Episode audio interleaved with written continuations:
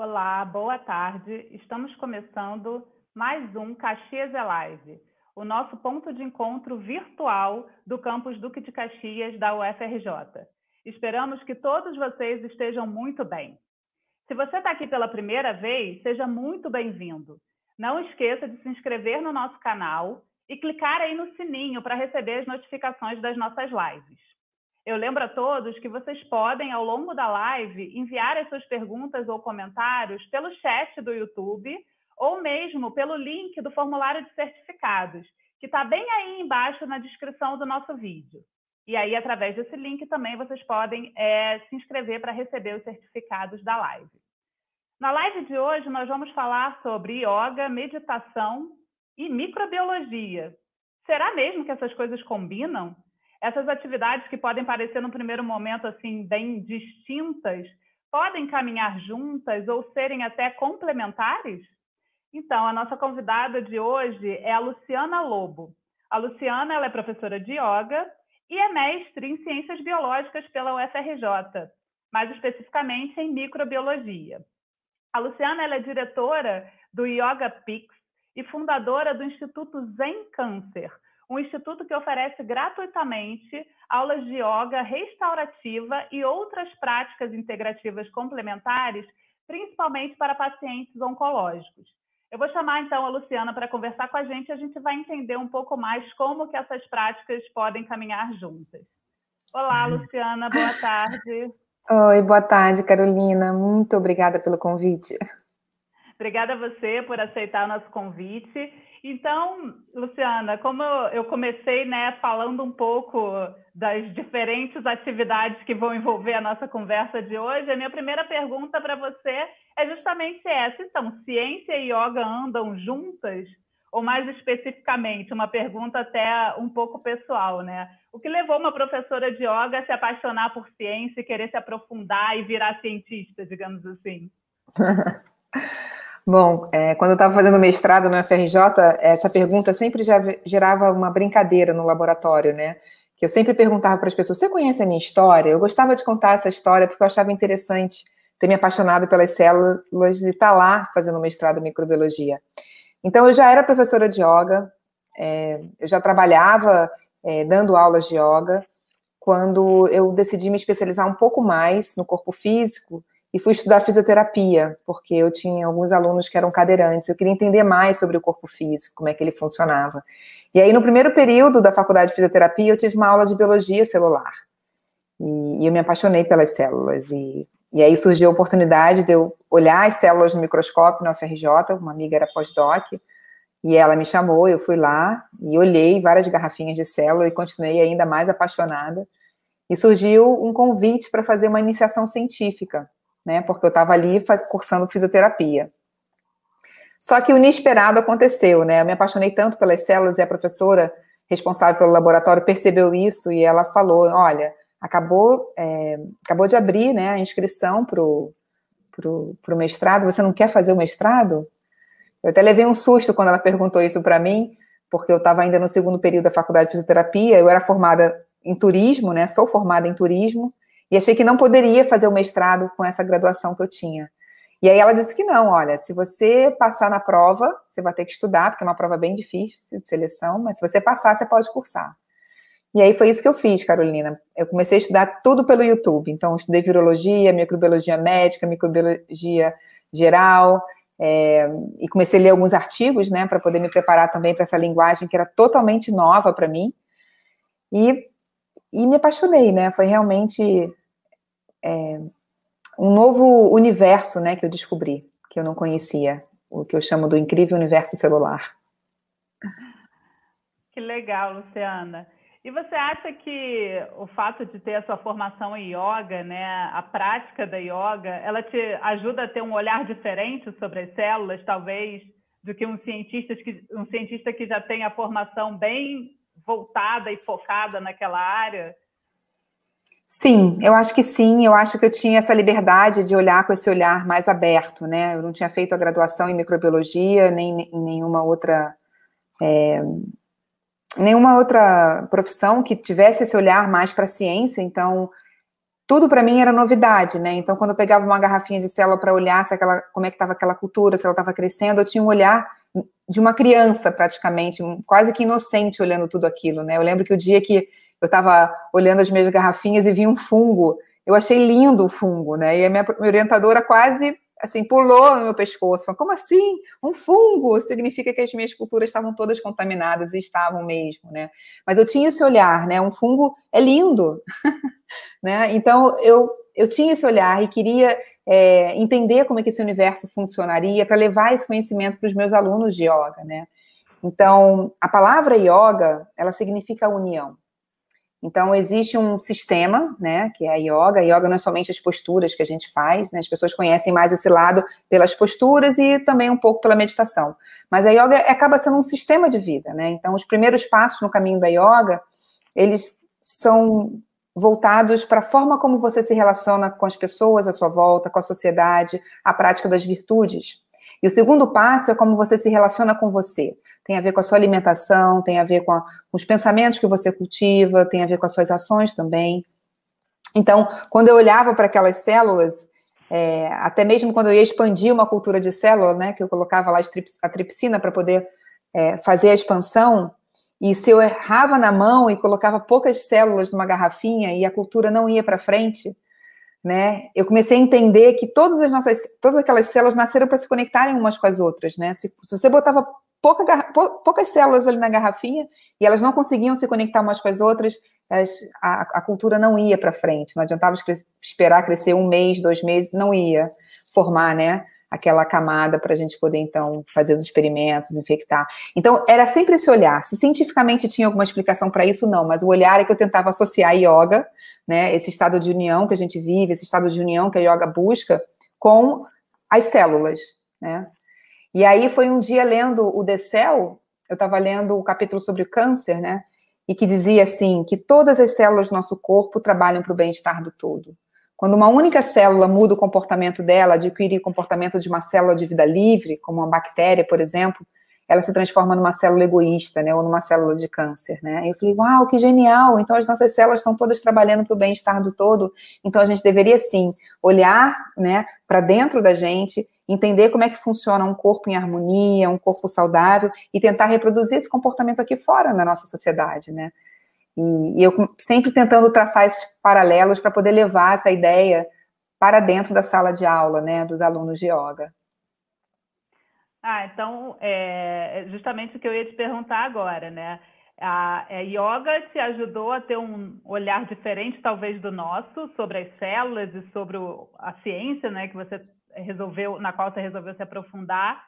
Mas talvez esse aprendizado científico, né, essa nova experiência científica também tenha mudado a sua atividade como professora de yoga, né? A sua atuação frente aos seus alunos de yoga e na condução de práticas de yoga e meditação, né? Não, totalmente, totalmente. O que aconteceu foi que quando eu terminei o mestrado, eu só queria aprender sobre as células, eu queria entender como é que elas funcionavam, né? Então, quando eu fiz a prova de seleção, é, eu, eu, sempre brinco que eu chorei no dia que recebi a notícia que eu tinha passado, eu chorei durante dois anos, né? Porque não é só passar, você tem que, tem que desenvolver o seu projeto, tem que fazer os experimentos, tem que escrever. Então, foi um, foi um período é, de muita dedicação. Né? Eu, eu, tenho dois filhos pequenos ainda, eles eram menores ainda naquele momento. Então, e eu tive algumas situações no meu mestrado, como o adoecimento da minha orientadora, que veio a falecer um ano depois que eu entrei no mestrado. Então, tudo isso foi dificultando, né, o processo da minha defesa. Eu consegui defender é, com a ajuda da professora Ângela Lopes, né, Hampshire, que foi minha segunda orientadora. O meu projeto não era um projeto fácil, eu trabalhava com uma, uma das linhas de comunicação, eu trabalhava com, com as vesículas né, extracelulares liberadas pelo cruze na interação com os macrófagos, então eu tinha que aprender sobre toda a parte de microscopia também, e também a utilizar sozinha o confocal. No começo eu conseguia alguém para ficar do meu lado, mas depois eu ficava quatro horas fazendo as minhas imagens sozinhas ali, né? E então quando eu terminei o mestrado, eu falei, uau, o que eu vou fazer com isso agora? Tudo bem, eu entendi que o incrível universo celular é lindo, mas como é que eu vou usar isso no meu dia a dia? E aí, alguns meses depois, né, que eu, que eu terminei o meu mestrado, eu descobri que eu estava com câncer de mama. Né? Então, as minhas células tinham se tornado egoístas também, né? Algumas das minhas células pararam de trabalhar para o bem-estar do todo, né? E, e o primeiro, o primeiro benefício que eu reconheci do meu mestrado foi ter esse entendimento de como é que funcionava o meu corpo, as minhas células, né? Então, quando eu descobri o câncer e todo o trabalho, a quimioterapia, tudo que eu fiz para poder me curar do câncer, ter um mestrado em microbiologia me ajudou muito, né, nesse caso. E então eu sabia, por exemplo, que é, diminuir os meus níveis de ansiedade, gerenciar o meu estresse era extremamente positivo, né, para a recuperação do meu sistema imune. Então, eu comecei a colocar em prática né, essas ferramentas que eu já tinha, a yoga, a meditação e outras práticas que eu fazia também. E eu conseguia perceber os benefícios entre um ciclo de quimioterapia e outro, que realmente é, o, meu, o, meu, minha, meu sistema imune conseguia se recuperar a ponto de eu poder fazer né, o próximo ciclo, né? Então, uma coisa foi alimentando a outra, sabe? Tanto a prática de yoga me alimentou, quanto toda a experiência que eu tive no universo né, da microbiologia me ajudou a entender aquele momento que eu estava vivenciando. E quando terminou o tratamento oncológico, e eu estava inaugurando o Yoga Pix, então não tinha mais como separar uma coisa da outra, né? Então eu hoje em dia trago isso para as minhas aulas, trago isso principalmente para os pacientes oncológicos do Instituto Zen Câncer, essa ideia, né, desse incrível universo que existe dentro da gente. E, e que eu acho interessante, Carolina, porque a gente acaba separando um pouquinho até mesmo os cientistas, os pesquisadores, né, vivem uma realidade no laboratório e aí saem do laboratório, vão para a vida e esquecem, né, desse conhecimento que se tem sobre as células, né? Esquece que nós somos uma garrafinha de células, né? E gente, muitas vezes a gente tem tanto cuidado com o meio de cultura que ele, enfim, tem que estar com a quantidade de, de soro fetal, né, certo, para poder ter o crescimento certo das células, e a gente esquece, né, que o nosso sangue, que é o nosso meio de cultura, muitas vezes ele não está da melhor forma possível, né, e ele, e, e ele é feito do que a gente se alimenta, ele é feito também dos nossos pensamentos e das nossas emoções, né, então não dos pensamentos, mas das emoções que são geradas pelos nossos pensamentos. Então, tudo isso eu trago para os meus alunos, né? Esse conhecimento. É incrível como é, talvez você, quando você resolveu né, apostar em atividades tão distintas e que certamente muita gente deve ter falado, nossa, como você foi pensar em agora fazer um mestrado em microbiologia, né, tão diferente da sua formação e tudo mais, talvez naquela época você também nem tivesse tanta ideia de como isso ia te ajudar, né, para frente, né? Exatamente. Tudo que iria acontecer na sua vida e como isso talvez tenha sido importante, né, essa vivência anterior. E pelo né, que a gente já conversou, e você passou também a ajudar outras pessoas né, com essa experiência. Então, você comentou né, do Instituto Zen Câncer. Conta um pouquinho para a gente como é que então, foi assim que surgiu o Instituto Zen Câncer, nessa época pós-mestrado, é, e quais são as atividades que têm acontecido por lá, né, que você executa lá, que é um projeto super bonito. Então, durante o meu tratamento é, oncológico, eu, eu, eu, me beneficiava das práticas né, integrativas e complementares. Eu fazia yoga, meditação, acupuntura, é, e eu estava passando bem pelo tratamento. E as pessoas é, comentavam comigo: Nossa, Luciana, você está passando tão bem, você deveria é, ajudar outras pessoas também é, a passar por isso. Então, às vezes eu fazia umas postagens no Facebook, no Instagram, as pessoas pediam para deixar aberto para que outras pessoas pudessem ler aquilo que eu estava escrevendo. E, e foi, um, foi, foi um período de muito crescimento, sabe? Um período que as práticas de autoconhecimento me ajudaram também a ter um entendimento sobre aquele momento. Então, durante meu tratamento, eu desenvolvi o que eu chamo das minhas cinco âncoras, né? Que eu não inventei nenhum desses conceitos, mas eu organizei eles de forma que, que faziam sentido para mim naquele momento. Então, o primeiro conceito que eu me lembrava diariamente é que tudo é impermanente. Então, essa é a primeira âncora, a impermanência. Então, a gente precisa lembrar que tudo é impermanente, que tudo está em constante mudança e transformação, que isso faz parte da vida. É, e que aquilo também ia passar, né? A segunda âncora é a âncora da gratidão. Então, mesmo sabendo que tudo é impermanente, que tudo está em constante mudança e transformação, a gente sempre encontra algo de positivo em qualquer situação.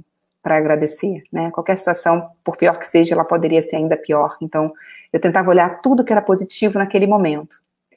E a terceira âncora é a autocompaixão. É ter um entendimento de que a gente não precisa estar bem todo, todos os dias e o tempo todo, né? É ter esse olhar que a gente teria para um amigo, para uma pessoa querida, de, de cuidado, de entendimento da, do momento que essa pessoa está passando. Então, esse olhar de amizade a gente direciona para a gente.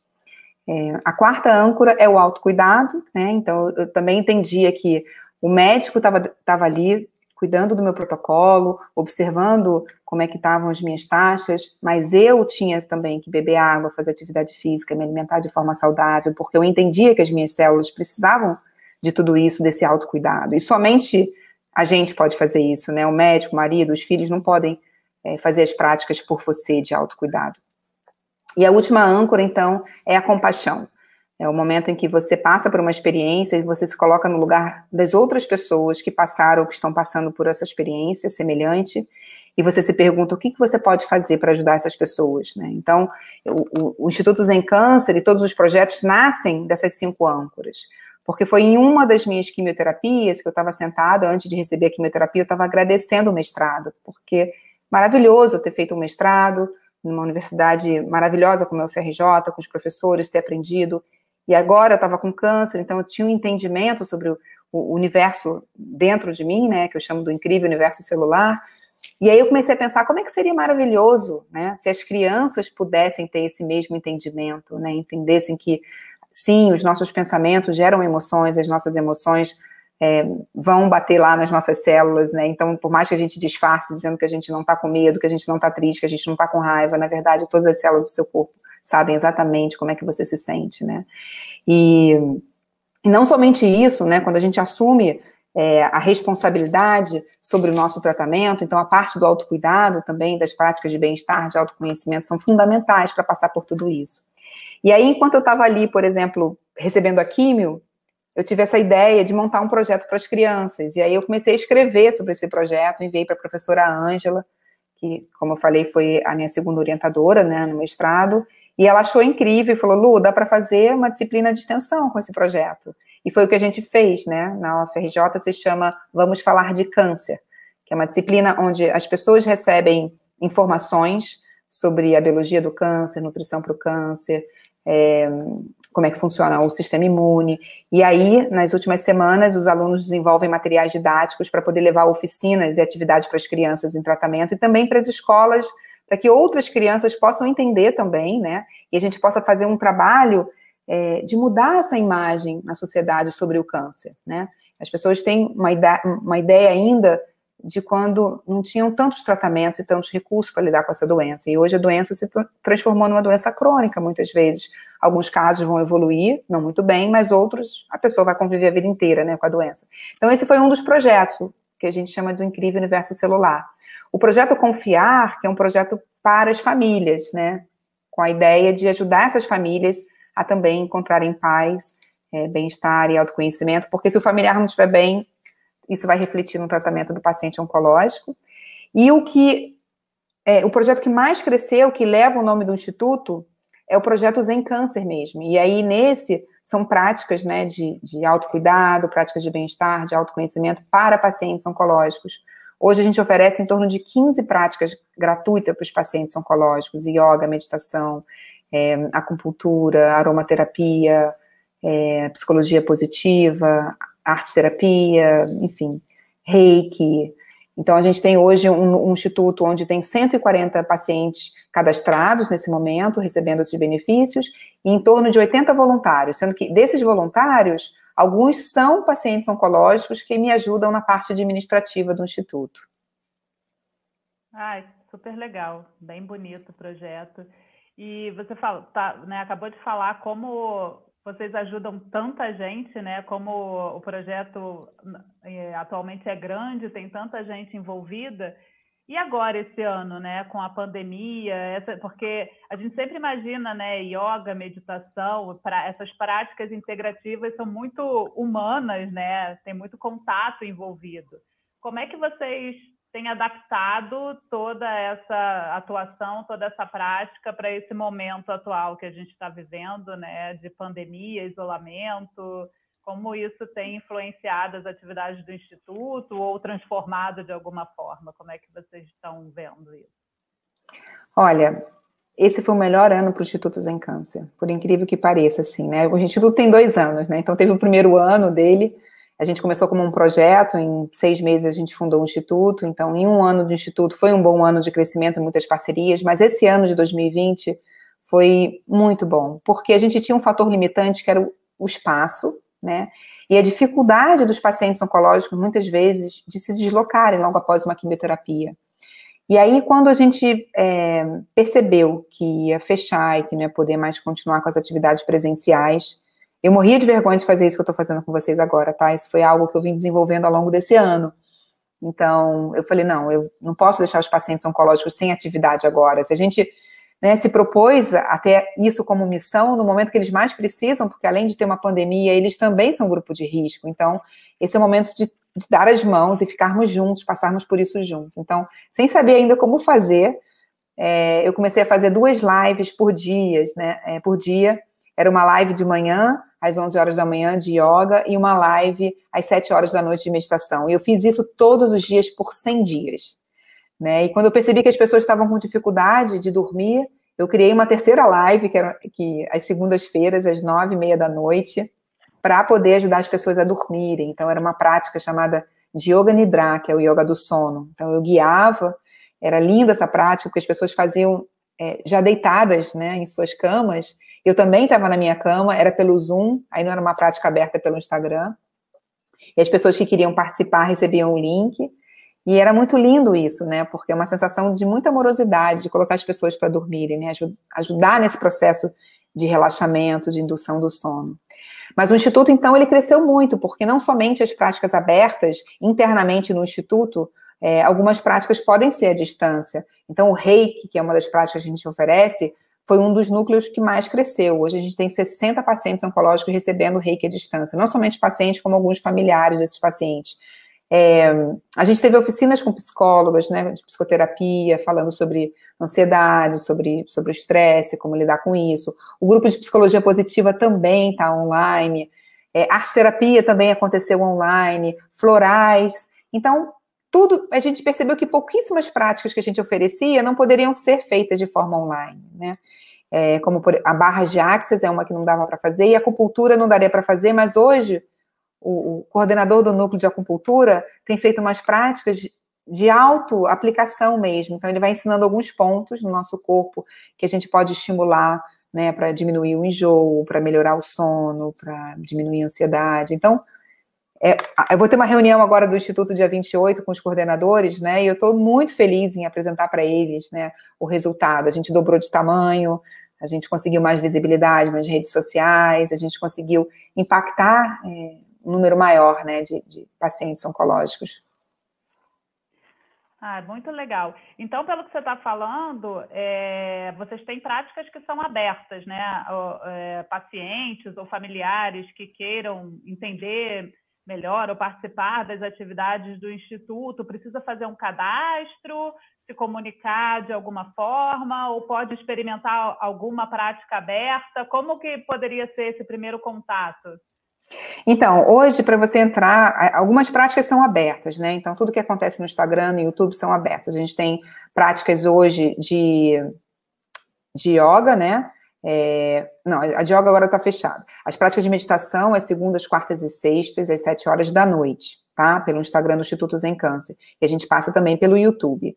E a gente tem as lives, que são lives informativas, que a gente também convida algumas pessoas para poderem trazer informações relevantes, né? Conteúdos. E essas lives são feitas pela Bruna Condini, que é uma jornalista. E, e aí fica com uma qualidade super bacana, porque ela, enfim, conversa com os e a gente consegue fazer uma live bem informativa, né, pelo Instituto. Agora, se você conhece algum paciente oncológico, se você está passando por isso, ou se tem alguém da sua família, aí você pode enviar uma mensagem para acolhimento, de acolher, né, acolhimento, arroba institutozencâncer.com.br. A gente tem duas voluntárias, né, a Flávia e a Paula, que são pacientes oncológicas, que elas fazem esse trabalho de acolhimento. Então, elas vão enviar um formulário para as pessoas preencherem e depois vai é, informar quais são as práticas que a gente tem no momento disponíveis, né? E para cada prática que a gente tem, a gente tem um formulário para as pessoas poderem participar e a gente tem um controle, né, de quantas pessoas fizeram cada uma das atividades ao longo do ano. Então, assim, o Instituto hoje, ele, ele é, é muito lindo, né, observar as parcerias que se formaram ao longo do ano. A gente tem a, a doutora Patrícia Garest, que é uma médica, né, é especializada em medicina integrativa, medicina chinesa, e ela é responsável pelo núcleo de aromaterapia, ela fica em Campinas. Então, assim, sem a pandemia, né, a gente não transformaria, porque a gente não teria o hábito, a intimidade com as telas, né?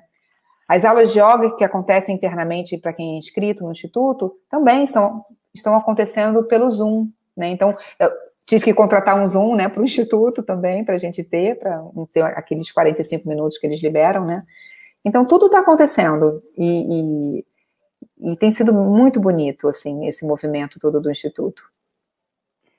É, é, incrível como a gente aprendeu a fazer coisas que a gente não se imaginava fazendo antes, né? Isso que eu estou fazendo agora, eu imagino.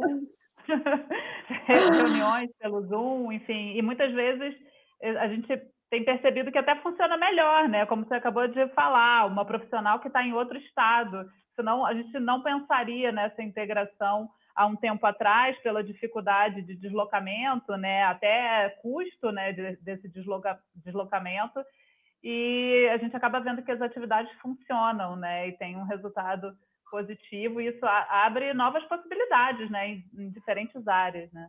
Sim, acho isso sim. super legal.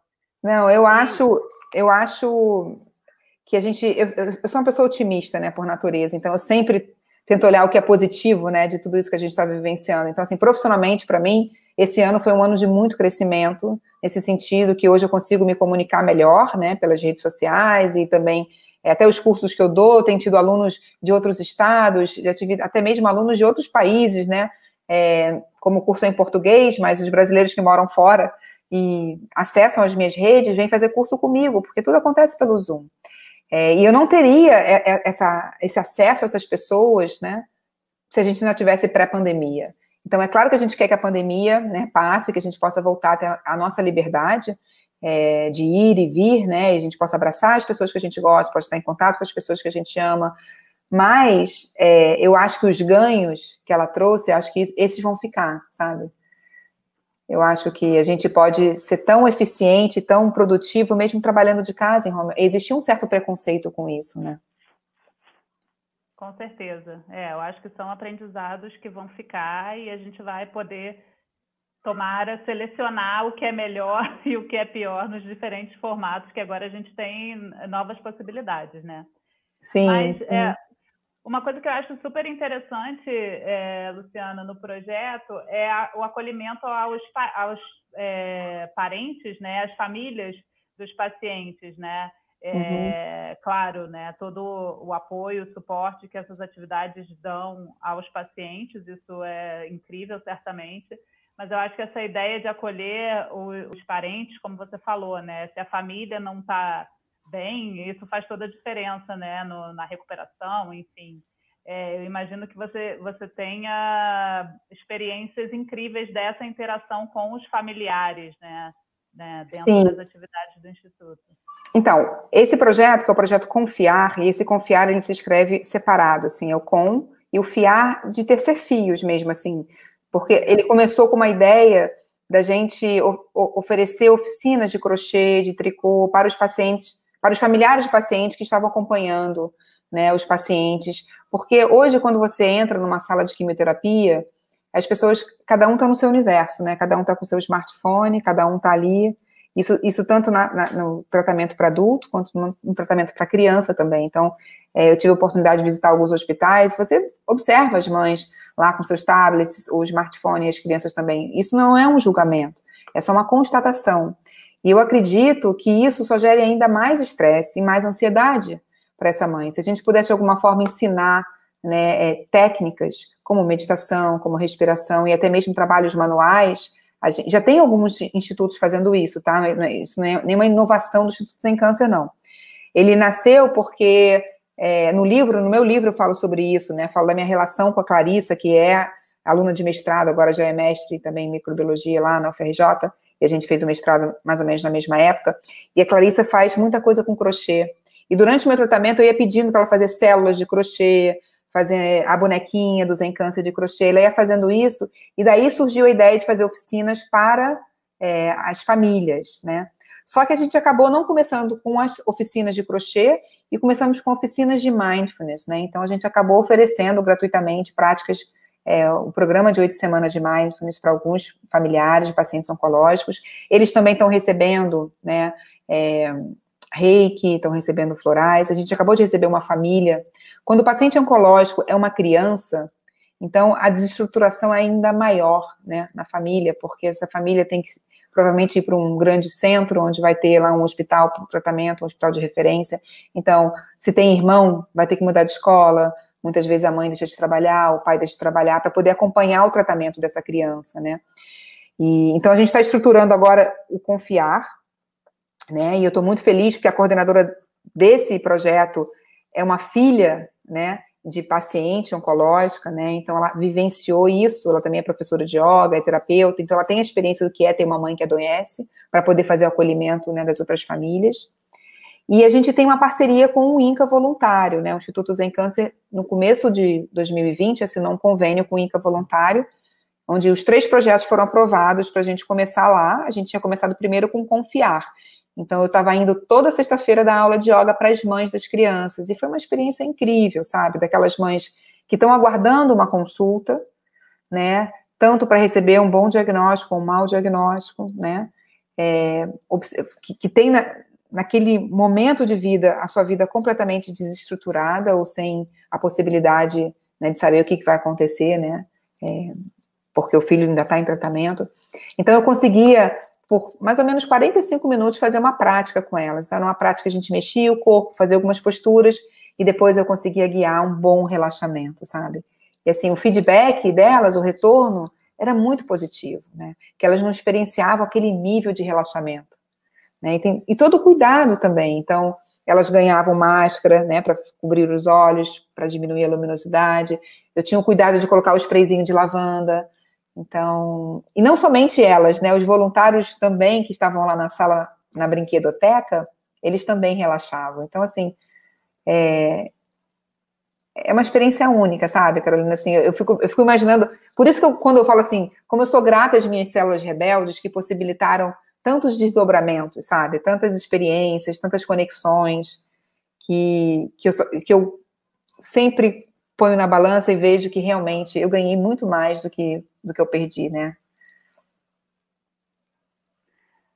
É legal que você tem essa, esse dom de espalhar isso que você ganhou com outras pessoas, né? Dividir com outras pessoas, né? Como você, você acabou de comentar, né? As mães que estavam lá na fila esperando uma consulta ou algo assim, é, relatando que nunca experienciaram tamanho, tamanho relaxamento, talvez no momento mais tenso da vida delas, uhum. é, ter essa experiência, né?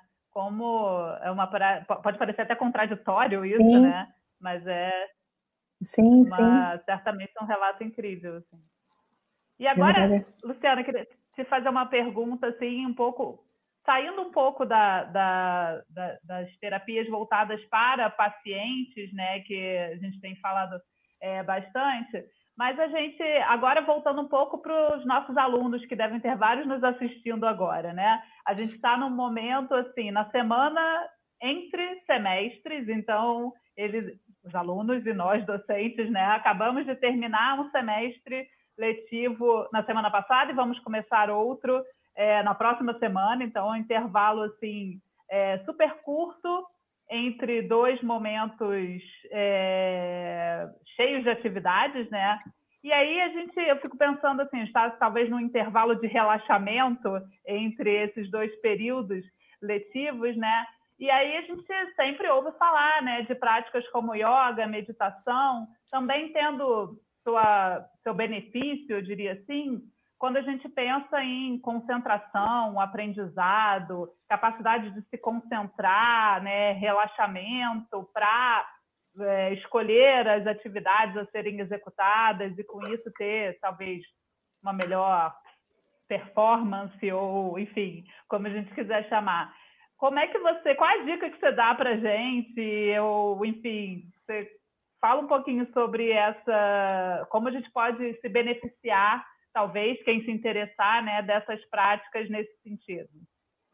Bom, eu acho que assim o primeiro passo é aproveitar essa semana, né, de descanso para se desconectar um pouquinho das redes sociais, né, se desconectar um pouquinho dos smartphones, se desconectar um pouquinho das, das redes mesmo, né? É, e tentar ter um tempo, buscar coisas, né?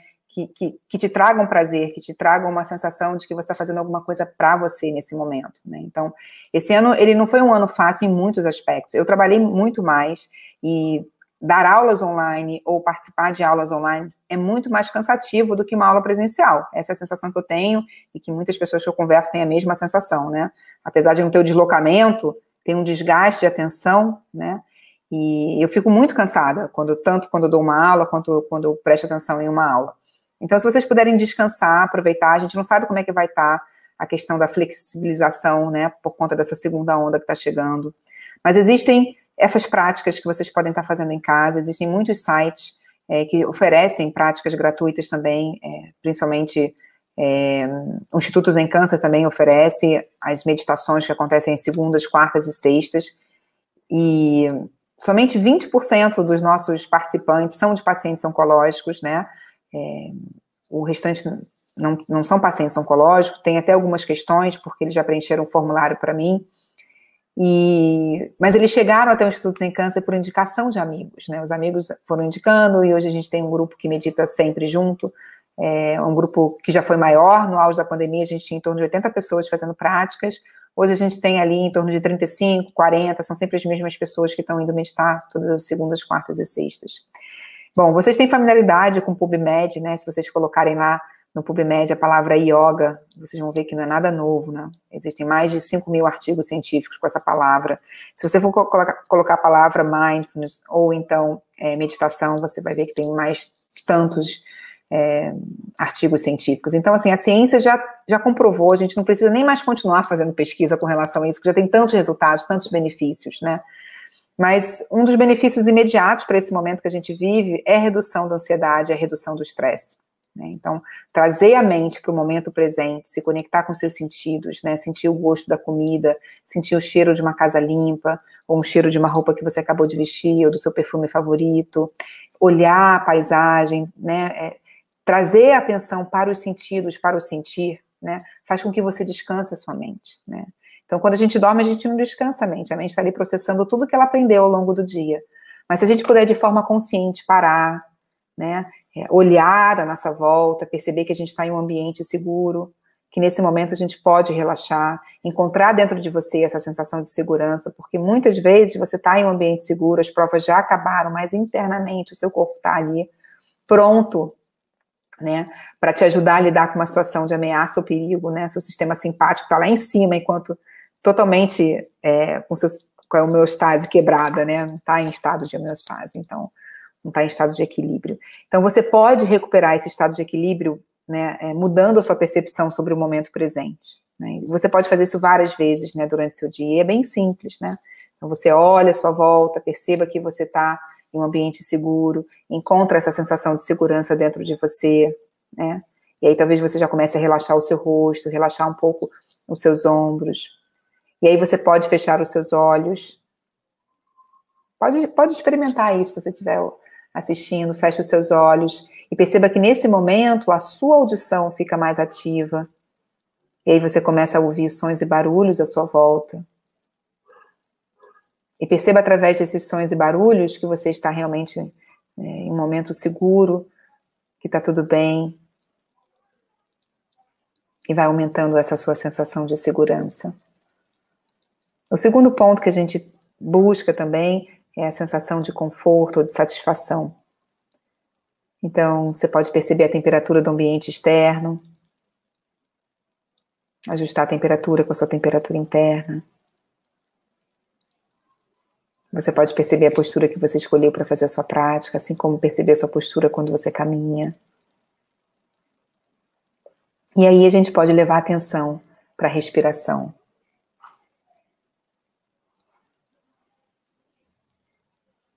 E aí você observa o ar entrando e saindo pelas suas narinas. E a gente observa que a cada inspiração, o nosso corpo se torna mais oxigenado e mais energizado. E na exalação a gente deixa aí todo o ar residual.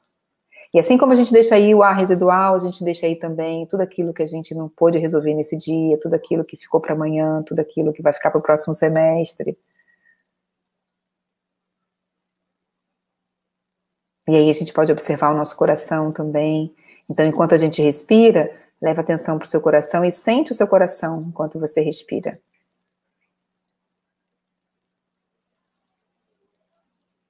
E a gente pode pensar tanto em um momento feliz, reviver um momento feliz, trazer novamente essa energia de felicidade para o nosso corpo, como você pode pensar em algo que faça o seu coração vibrar de gratidão também. Para o seu cérebro não tem diferença se você está vivendo esse momento feliz agora, no momento presente, ou se você está experienciando isso pela lembrança. Ao visualizar esse momento feliz, ou se conectar com algo que faça o seu coração vibrar de gratidão, a gente vai produzir emoções positivas, emoções elevadas, e isso é extremamente positivo para o nosso corpo, para o nosso sistema imune. Então, encontrar coisas que você gosta de fazer, que você sinta que você está cuidando de você, que você está tirando um tempo para você. Se desconectar das redes sociais um pouco, deixar seu smartphone de lado, talvez silenciar as notificações do seu WhatsApp. Se eu mostrar meu WhatsApp para vocês agora, eu tenho mais de 200 mensagens sem estar respondidas.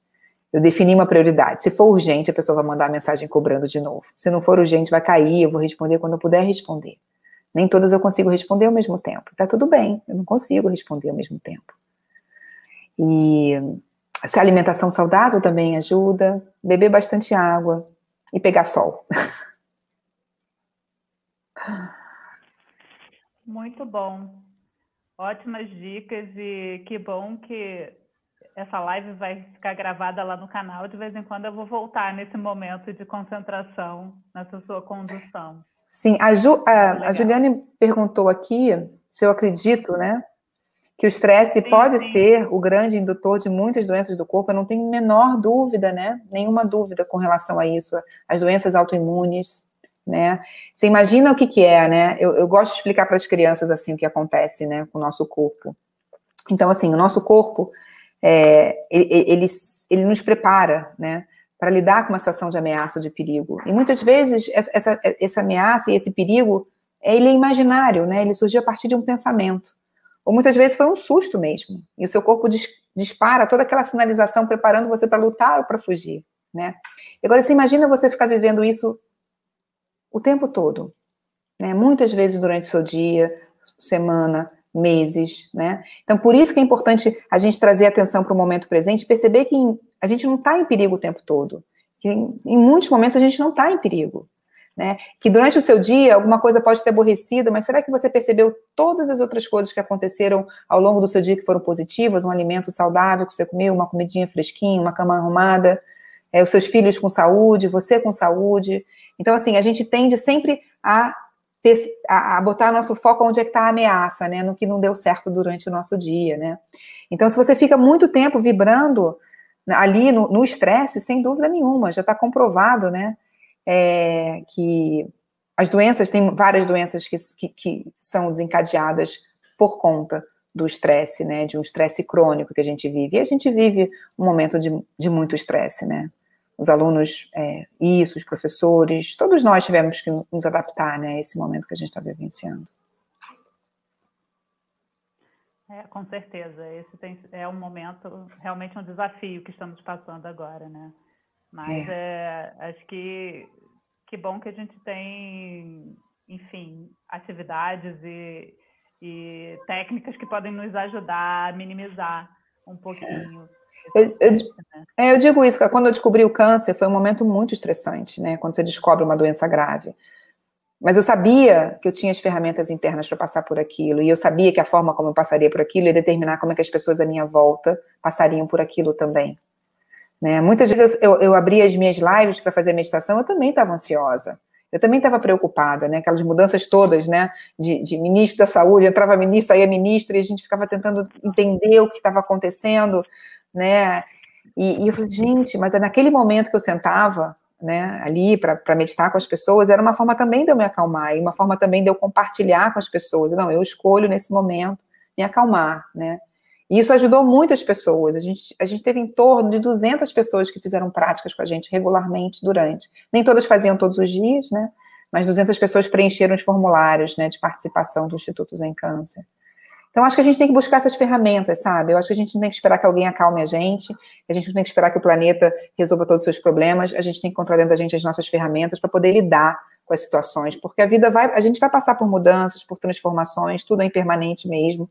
Agora, a forma como a gente lida com isso, isso a gente pode aprender, né? E aí a ferramenta da yoga, da meditação, ajuda imensamente, sem dúvida. Legal, Luciana. Muito obrigada por compartilhar a sua, sua história e sua experiência com a gente. Para terminar, eu vou fazer uma pergunta que é que virou seu livro, né? O que, é. que você aprendeu com as suas células rebeldes? Ou talvez, assim, ouvindo você falar, eu acho que você vai responder que você continua aprendendo. É, mas... é tá, aqui, tá aqui livro, ó. Olha, gente, olha aí o, care... olha aí o carequinha aqui, ó. Assim, né? Estão vendo aqui? Uhum. Deixa eu botar aqui você.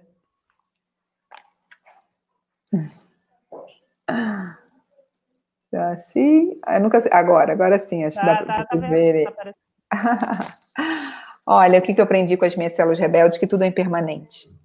Tudo é impermanente mesmo, sabe? Eu já sabia disso, mas eu passei a viver na impermanência, né? E, é, e, e, tem uma beleza nisso, sabe? Quando a gente aceita que a vida é impermanente, porque você simplesmente aproveita cada dia. E mesmo quando alguma coisa te estressa muito, você pensa, não, mas isso também é impermanente, isso também passa, né?